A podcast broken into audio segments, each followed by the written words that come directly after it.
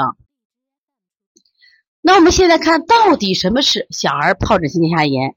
那么今天听课的妈妈啊，跟王老师互动一下，你的孩子曾经患过小儿疱疹性咽下炎没有？患过的妈妈来出来互动一下，或者你知道你周围的孩子患过啊，出来互动一下啊。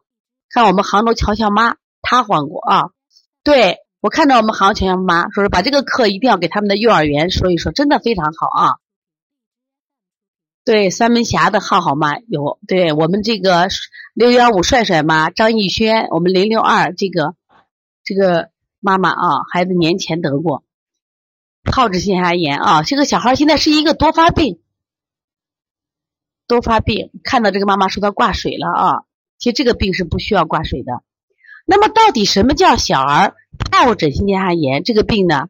其实，在过去的年代里，这个病是很少见的。但是现在很多，今天我们一起来探索这些疾病背后的真相。为什么这些病在现代为什么这么普及？是不是跟我们现在的喂养有关系呢？跟我们现在的空气环境有关系呢？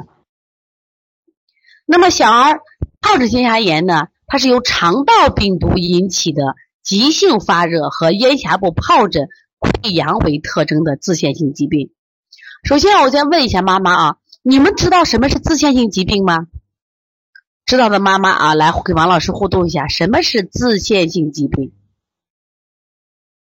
它是由肠道病毒引起的。你看，明明是口腔起了疱疹，但这个病根啊，从西医角度来说，是从哪引起的？是肠道病毒。这就说明了这个病跟什么有关系？一定跟我们的饮食有很大的关系。我看到我们西安的菊菊妈妈说，就是可以自愈的，所以自限性疾病又叫自愈性疾病啊。我们西安圆圆妈也答的非常好，利用自己免疫力能治愈的疾病啊，都非常棒。那如果你学习了疱疹性咽下炎是能自愈的病，你还会着急吗？当孩子发高烧，你还会慌吗？就是因为我们不知道呀，我们不懂呀，所以遇到疾病的时候。面对疾病，我们就什么呀？惊慌失措，我们就恐慌。那么，它以粪口或呼吸道为主要传播途径，感染性较强，就是传染，传播特别快，呈散发或流行。夏秋季为高发，到春天也是这样子啊。主要侵袭是一到七岁的儿童。一般的病啊，它是四到六天，重的两周，当然甚至还会更长。这是疱疹性咽下炎。首先，大家明白啊，它是一个自限性疾病。它的特征是咽峡部疱疹溃疡，这个病根呢是肠道病毒引起的急性发热。好多这个孩子患了这个病的时候，基本都是到医院去选择输液的方法来调理的治疗的啊。那么今天听课的妈妈，你的孩子当患了这个病的时候，你当时选择输液的妈妈可以出来来跟王老师互动一下。当时不知道啊，也不为过。但很多妈妈都是通过输液的方式啊，打抗生素的方式。那到底该不该打呢？到底该怎么打？用推拿怎么治呢？我们来思考一下啊，跟着后面王老师学习。那我们先来看图。我看到这个，我们的乔乔妈也输液了，张艺轩妈是不是也输液了？首先看一下疱疹性咽下炎初期的临床症状。他除了发烧，关键他都是高烧，而且是突发高烧。那么在这情况，第一天没症状，只是高烧。而且这个烧是很难退的。那么大家看一下这个图，看到我们啊，亲爱的机器猫妈妈啊，也给我们在不断的分享，包括我们的学伟小张啊，我们我们的邦尼康妈妈班的学伟小张也在不断的来给大家分享这个图片。你看，大家看疱疹，好多妈妈说我不会看，今天看让孩子张大嘴。你看在上颚区，那上颚区那个地方靠近咽喉就叫咽峡区。叫咽峡区是不是起了很多红疹子？那么有的孩子呢，他会面积会大一些，包括他两侧的扁桃体，就那两个小球球，扁桃体区两个小球球，它也会出现什么呀？这种红点子，这就是疱疹。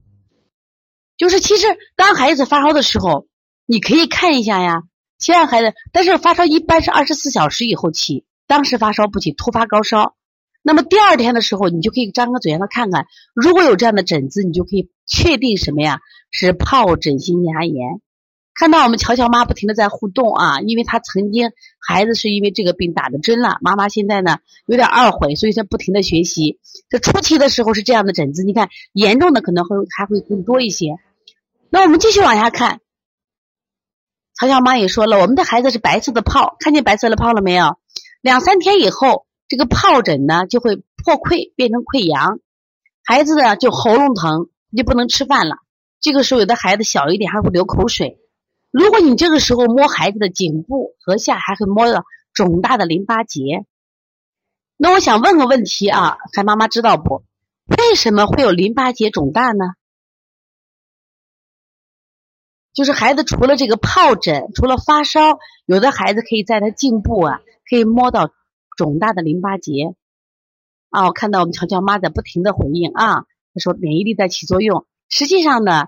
它为什么会有呢？实际上就是说，我们的淋巴器官其实因为它是肠道病毒嘛，病毒的时候，我们的淋巴器官就是我们的免疫系统，它有一个保护自卫保护自卫保护作用，它会起到这个淋巴结肿大。不要担心，只要它这个什么呀，病毒消失的时候，它淋巴结自然就消失了啊。不是炎症，这个一定不是炎症。大家看到这个疱疹溃烂，这就是初期和中后期啊。那么到了中后期的时候，孩子呢就明显的咽喉痛，不能吃饭，但是基本烧就退了。但这个烧呢，就是一般的情况下，孩子要高烧三天，而且烧真的不好退。